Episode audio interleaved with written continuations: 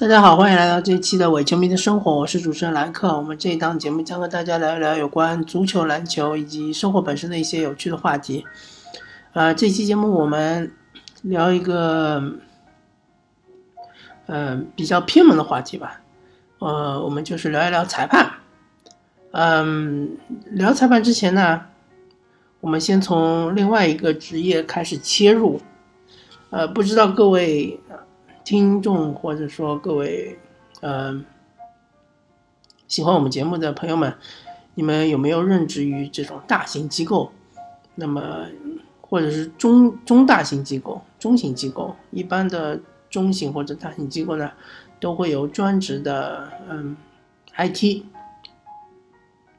那么。呃，和普通的用户之间接触的 IT 呢，我们一般叫做是基础设施的 IT。嗯，大型机构里面可能 IT 有这个部门里面有很多人，那么一般的中型机构的话，IT 可能就不会有很多人。那么 IT 的工作呢，就是我服务于各个部门，使各个部门他们的这个数据，呃。他们的这个呃工作，使用电脑的工作是呃更为顺畅。那么对于呃，其实每一个部门，他们嗯对公司的贡献，呃很多部门都是能看得见的。比如说你是销售，对吧？销售的话，你的销售业绩啊什么的。比如说你是市场部，那么你你把这个品牌呃塑造的怎么样，对吧？知名度、口碑啊之类的。大家都能看得见，但是 IT 部门呢，特别是做这个基础呃设备的这一这一块的呢，它是看不见的，大多数的嗯人都是看不见的，嗯，它主要的如果说他做的好，是这样的，就是说呃，它分两部分，如果说他做的不好呢，你当然是看得见的，比如说呃。他拿你的电脑去捣鼓捣鼓，捣鼓完之后呢，发现你数据没有了，对吧？或者不小心把你的电脑格式化了，对吧？或者不小心，呃，把电脑弄坏了，对吧？或者是被病毒入侵了，对吧？数据都加密了，就之前有段时间那个，不知道大家还记得吗？就是那个比特币的一个呃病毒，对吧？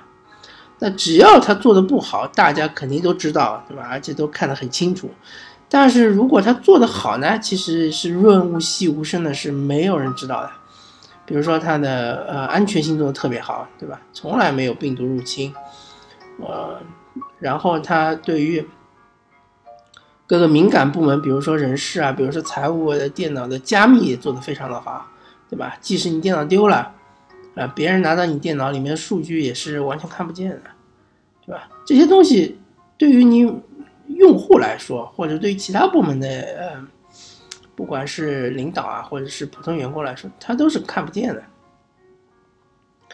嗯，这个工作、这个职业或者说这个部门就很像是裁判。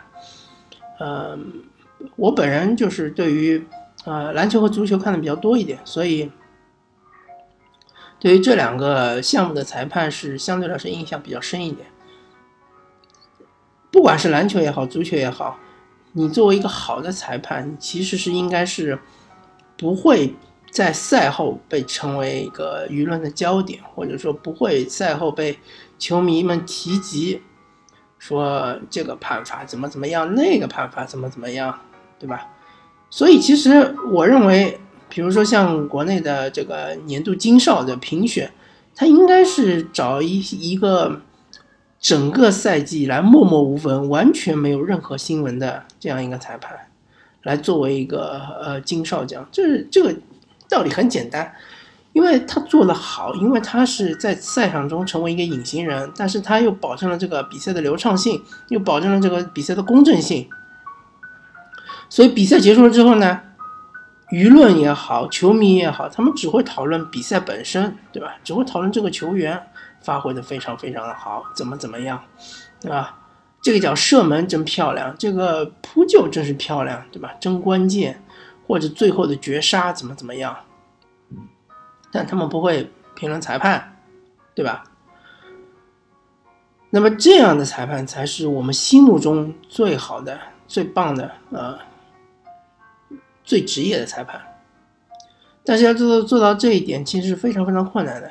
嗯，不管是足球也好，篮球也好，啊，其实我个人认为，呃，篮球裁判其实比起足球裁判来说，难度要更大，因为篮球的呃判罚会更多。足球的判罚可能没有这么多，这一场比赛九十分钟，呃，十几次犯规，我觉得差不多了。但是篮球可能一场比赛，呃，四十八分钟可能会有二十三十甚至更多的犯规，这个就是裁判尺度的掌握问题。那么，嗯。说到裁判，他们其实是需要具备一定的素质的。呃，除了这个基本的这个专业素质，比如说对于裁判手册，呃，熟悉程度非常熟，对吧？对于规则非常熟之外，他们对于体能的要求也是非常非常高的。呃，大家想象一下，比如说你是一个足球裁判，对吧？呃，你在一个嗯一百米长，我记得没错的话，应该是一。一百米长，一百米左右的长度和大概是四十米左右的宽度吧。啊，也许也许可记忆有误啊，反正就是一个比较大的一个足球场上面。然后如果说双方都是那种长传冲吊式的打法，啊，是有这种打法的，对吧？特别是呃以前的英超或者说现在的英甲是有这样的比赛。如果都是长传冲吊，一会儿从这个进去，啪一下。一个长传到对方禁区，又一会儿从对方进去啪一下又长传到这个禁区，那么你这个裁判你要做工的是什么呢？就是不断的折返跑，对吧？不断的从这个禁区要跑到对对对面的禁区，不断的从对面禁区又跑到这个禁区，而且如果长传转移非常多的话，这个对于你的跑动量，对吧？是非常非常要求非常高的，因为你裁判，呃，大家认为其实裁判好像是用眼睛在工作，其实他是用脚在工作。特别是足球裁判，对吧？足球场这么大，如果你能够及时跑到位，你离这个案发现场吧，或者说这个呃判罚现场比较近的话，一两米距离或者说五米之内的话，那你其实可以看得很清楚的，对吧？除了越位之外，越位应该是呃我认为是边裁的问题，呃主裁这个责任不是特别大，因为越位我们要是看一条线的嘛，边裁是看得比较清楚的。主裁在身后，在身前都是看不清楚的。除了越位之外，一些犯规啊，对吧？或者说呃有利啊，有利原则不判啊，或者说是呃是假摔啊，这一定要是离得近才能看得清楚，对吧？所以裁判的脚是不停的在运动的，所以就是一场比赛下来，裁判的跑动距离其实也是不低的，没有统计过啊，但是我。个人认为应该是不低的，特别是比起呃，如果你不是全国选手打法的一些中后卫啊，或者是前锋来说的话，应该是应该是高于呃这两个位置的。那么现在好好的地方就是说，很多球队是打的那种全攻全守，然后是 Tiki Taka，就是这种短传渗透。那么对于裁判来说，相对来说是友好一点，因为他们的跑动距离可能没有这么大。他们只要跟着球走就行了。那么对于篮球裁判来说呢，他更是这样，他是不断的在折返跑，因为攻防转换现在速度真是越来越快，越来越快。呃，三个裁判，其中一个是在场地内，两个是在场地外，他其实都是呃不断的在跑。嗯，然后他可能呃一场比赛下来跑动的回合是非常非常多的。嗯，还有一点不知道大家。呃，了解不了解？像比如说足球裁判有第四官员，对吧？第四官员的作用是什么呢？除了第除了第四官员的作用，除了是举举牌子，对吧？说一下伤停补时是多少时间，然后还有就是说安抚一下双方的教练组，对吧？比如说啊，教练组对裁判不满啊，那么会找第四官员投诉啊什么的。呃，除了这个功能之外，它还有一个非常非常重要的功能，它是一个替补队员。他是替补主裁判的，呃，其实我看足球看了这么多年，看到过这么几次，主裁判在跑动过程中突然拉伤，或者说主裁判由于呃跑动的位置不太好，或者说是一个意外被队嗯被那个队员给撞伤了，也是会有的。嗯，所以说第四官员呃其实是随时准备着的，随时准备着上场。所以主裁判这个工作其实也是有一定的危险性的，不是像大家想象中好像很舒服的。嗯，虽然说他的受伤几率没有队员这么高，但是他还是有一定的受伤几率的。那么篮球裁判也是一样的，篮球裁判也也有这个替补队员，但这个替补队员呢，他不叫第四官员，呃，他也会有的。就是篮球场上是更容易被队员撞到，因为队员有时候是没有看到裁判。因为裁判你也在那个篮球场场中跑嘛，主裁判嘛也在那个场地内跑，而且场地又小，十个人在里面跑，加上裁判十一个人，那很容易被呃队员撞到。而这个篮球球员，呃，大家不知道有没有概念，就是说，呃，一般的篮球运动员他的这个身体的强壮度啊，还有他的速度啊，冲刺能力啊。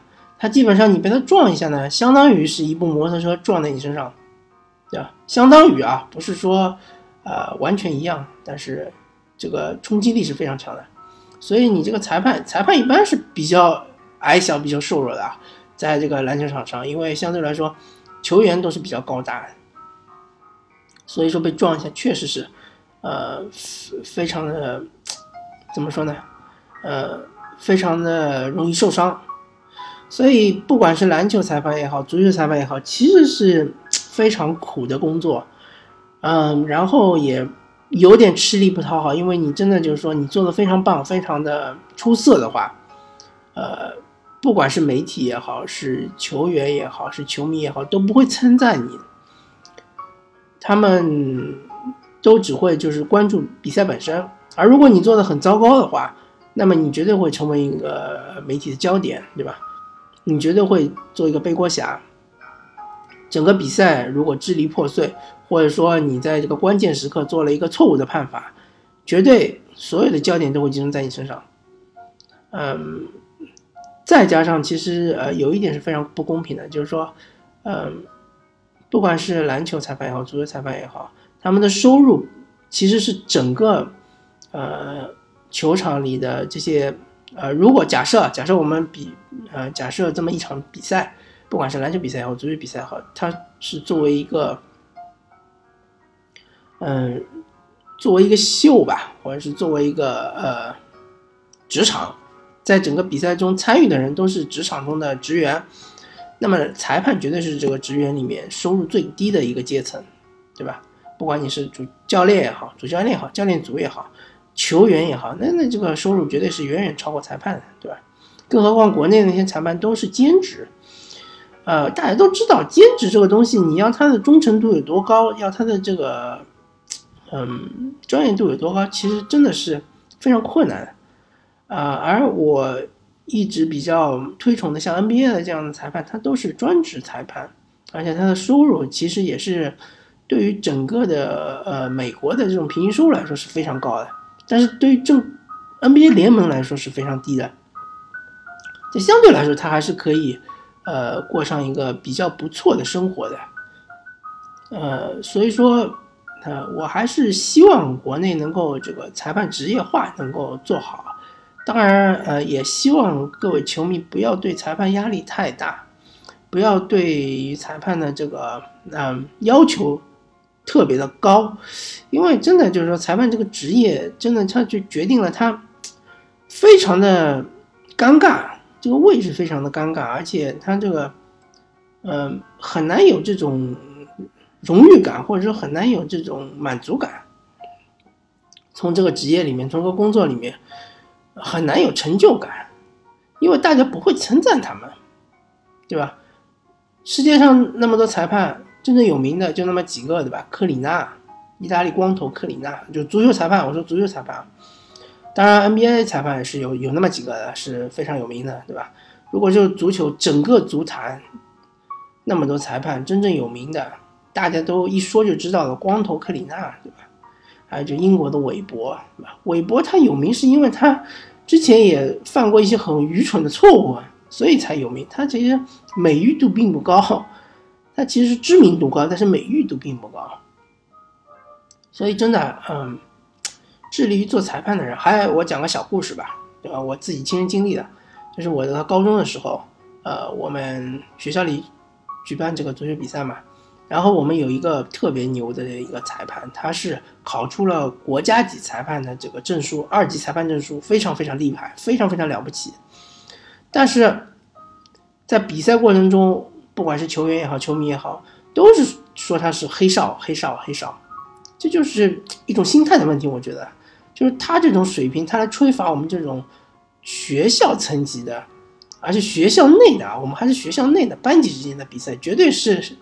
呃，杀鸡用牛刀，对吧？绝对是这个大材小用，但是竟在这种情况下，竟然我们还是说他是黑哨，对吧？质疑他的水平，这个就真的就是说，只能说是球员和球迷的问题，不能说是裁判的问题。真的，给你一个国际级的裁判来吹比赛，你还是会认为他是黑哨，好吧？啊，这一期我们就聊到这里，感谢大家收听这一期伪球迷的生活，我是主持人莱克，我们下期再见，拜拜。